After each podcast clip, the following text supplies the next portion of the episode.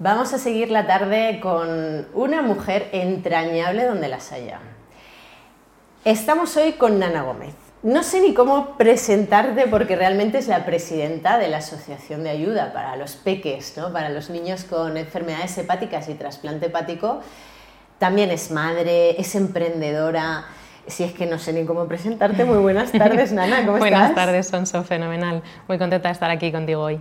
Hoy vamos a compartir esa parte de la presidencia de, la asociación, si te parece. Fenomenal. Aunque ya digo que esta mujer da, para todo, podríamos hacer el programa solo con ella. y voy a hacer esa pregunta que la que ponemos números a la situación. ¿Cuántos peques en este país hay con enfermedad hepática o trasplante hepático? Pues mira, yo eh, siempre digo que, aunque parecen pocos, en España se diagnostican más de 300 eh, niños con enfermedad, se diagnostican más de 300 enfermedades hepáticas en niños al año, ¿no? que es casi casi uno al día. Eh, nosotros trabajamos a nivel nacional, damos cobertura a estos niños a nivel nacional, pero estamos centrados eh, aquí en Madrid, que es em, donde se soportan cerca del 70% de los trasplantes que se hacen en niños en España. ¿no? Y solo en el Hospital de la Paz eh, hay cerca de 800 pacientes activos, niños con trasplante. O sea que em, unos cuantos, sí. Claro, dices, parece poco número porque estamos acostumbrados a hablar de miles en muchas ocasiones, pero claro, es que el diagnóstico de uno al día ya es una barbaridad, ¿no? ya es, es mucho. Pero, eh, ¿qué hacéis realmente en la asociación? Porque la asociación es Asociación Española de Ayuda y pone a los niños, pero también ayudáis a los padres. Sí, claro, tú ten en cuenta que nuestros niños se diagnostican, la mayoría de nuestros niños se trasplantan dentro del primer año de vida. Entonces, el diagnóstico llega a la familia prácticamente con un recién nacido.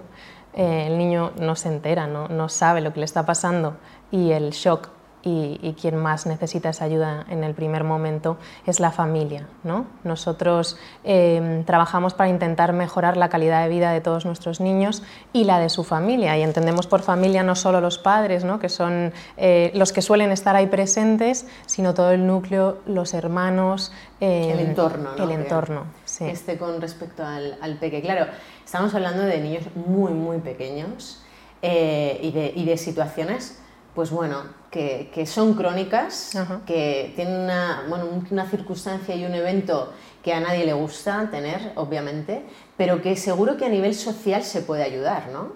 ¿Cómo puede ayudar la sociedad y cómo podemos prevenir incluso estas situaciones de, enfermedad hepática? Bueno, la verdad es que la enfermedad hepática en niños eh, tiene poca prevención, porque la mayoría son genéticas o congénitas y, no se pueden prevenir. ¿no? En niños un poquito más mayores, en los que ya el estilo de vida sí que entra en juego y, puede ser un detonante para tener eh, una enfermedad hepática, pues lo que venimos hablando hoy. ¿no? Siempre buscamos un estilo de vida saludable, nosotros hablamos mucho pues, de, cuidarse, de, estar activos, de tener una dieta saludable. Pero la verdad es que en los niños eh, se previene poco. De hecho, esto lo, comento porque muchas veces decimos, ¿qué podría haber hecho?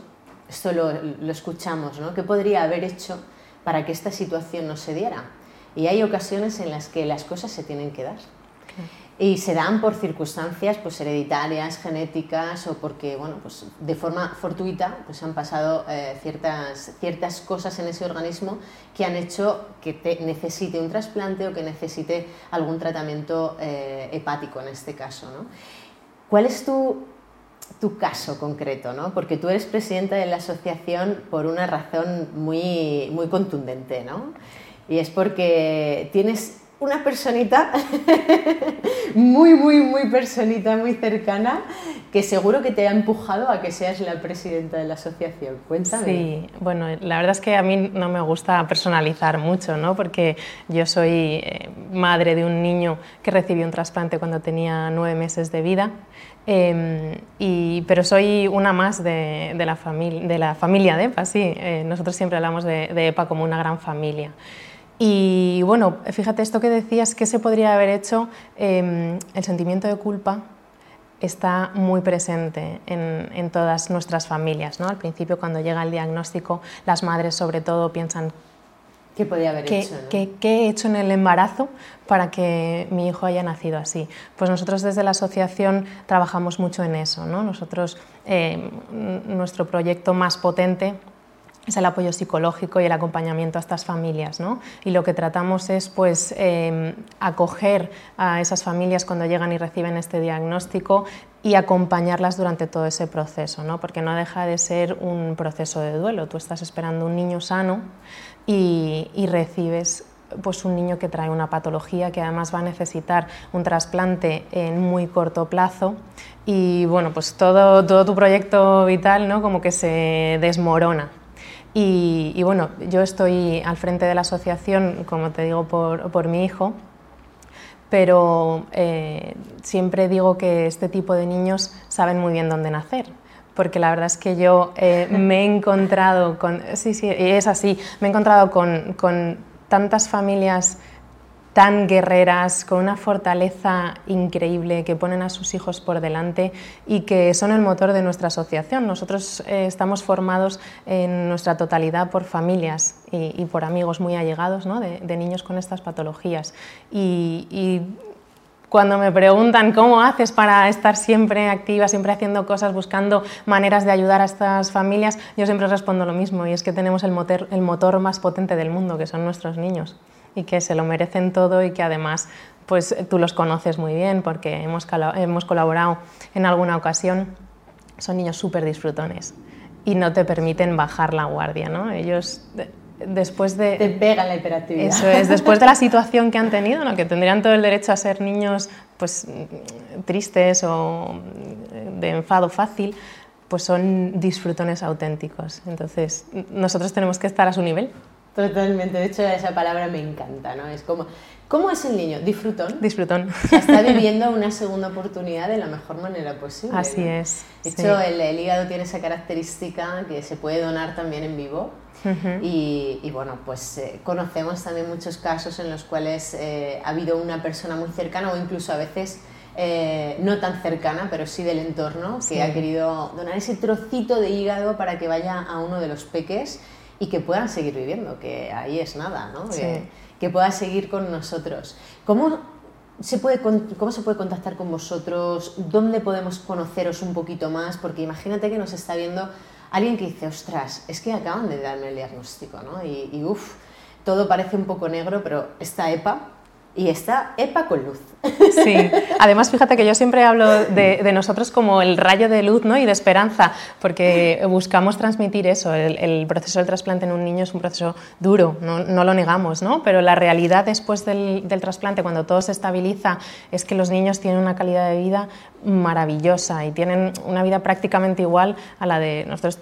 Todos nuestros niños tienen hermanos, hay algunos incluso que tienen gemelos mellizos y hacen la misma vida que sus hermanos, ¿no? Y entonces, bueno, nosotros estamos presentes en el hospital, eh, las familias con, nuevo diagnóstico nos conocen rápido, pero eh, bueno, pues estamos en internet, en las redes, como, como, todo el mundo hoy en día, ¿no? Nosotros, en nuestra página web es asociación EPA, epaconh.org y las redes sociales, pues todas bajo el mismo nombre, Asociación EPA. Qué bueno. ¿Qué proyectos os van a sorprender de de ahora en adelante? Porque trabajáis psicología, trabajáis toda la parte también de, acompañamiento con las familias, pero ¿qué nos espera en la asociación de ahora en adelante? ¿Algún proyecto que tengáis? Estamos empezando a trabajar, nosotros eh, llevamos ocho años de andadura. Y claro, empezamos pues un grupo de familias que nos fuimos conociendo en el hospital, en los ingresos de nuestros niños, y todos eran muy pequeñitos. Entonces, em, en ese momento no había nada para dar soporte a este tipo de pacientes. Y fuimos cubriendo las necesidades más inmediatas que íbamos em, detectando entre nosotros. ¿no? Y claro, han pasado ocho años y los niños están creciendo y se están acercando a la adolescencia, que es, eh, pues es un momento vital muy complejo, de muchos cambios, em, en el que bueno, pues, mm, empiezan a revelarse, a estar más en contacto con la sociedad y estamos ahora enfocándonos mucho en el proceso de la transición.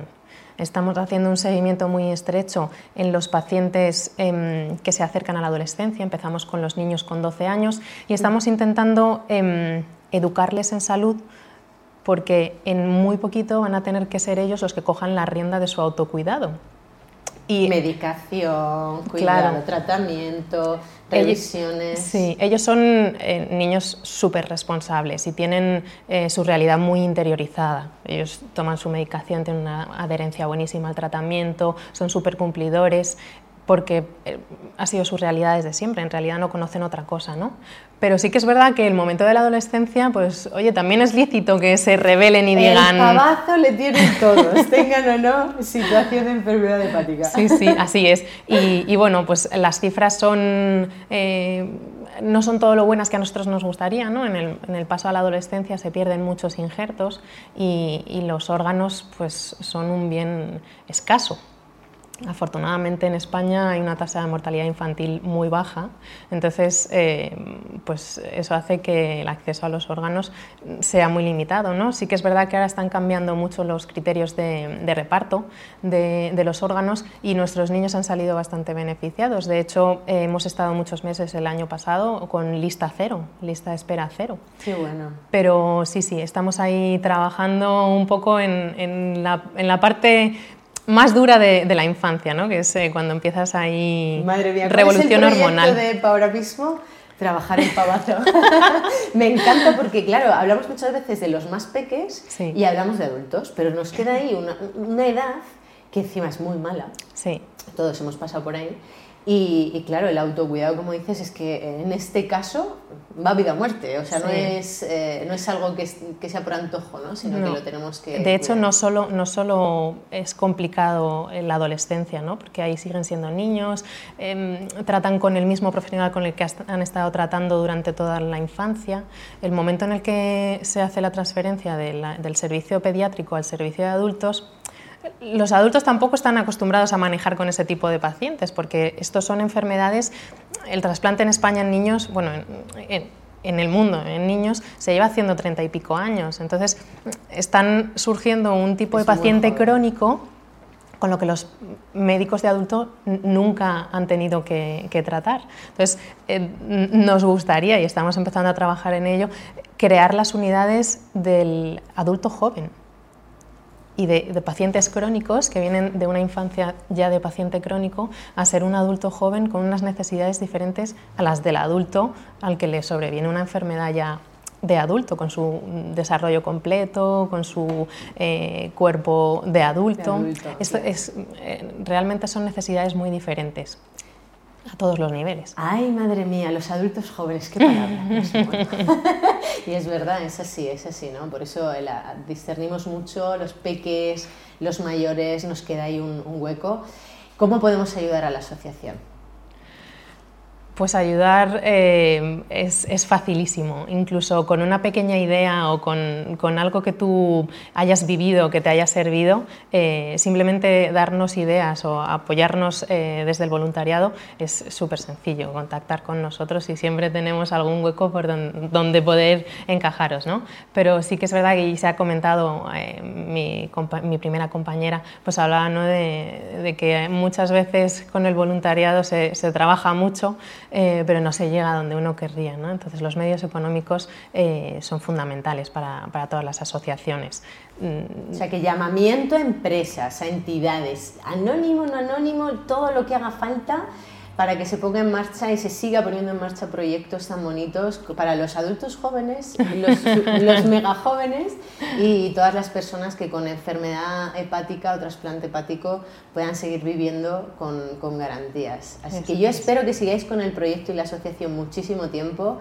Te doy la enhorabuena tanto a ti como al resto de compañeros de la asociación por el trabajazo que estáis haciendo y un saludo desde aquí a todas las familias y a todos los niños que con trasplante hepático y con enfermedad hepática están luchando cada día por estar lo mejor posible y lo más activos posibles también. Así que muchísimas gracias. A ti, Sonso. Un placer.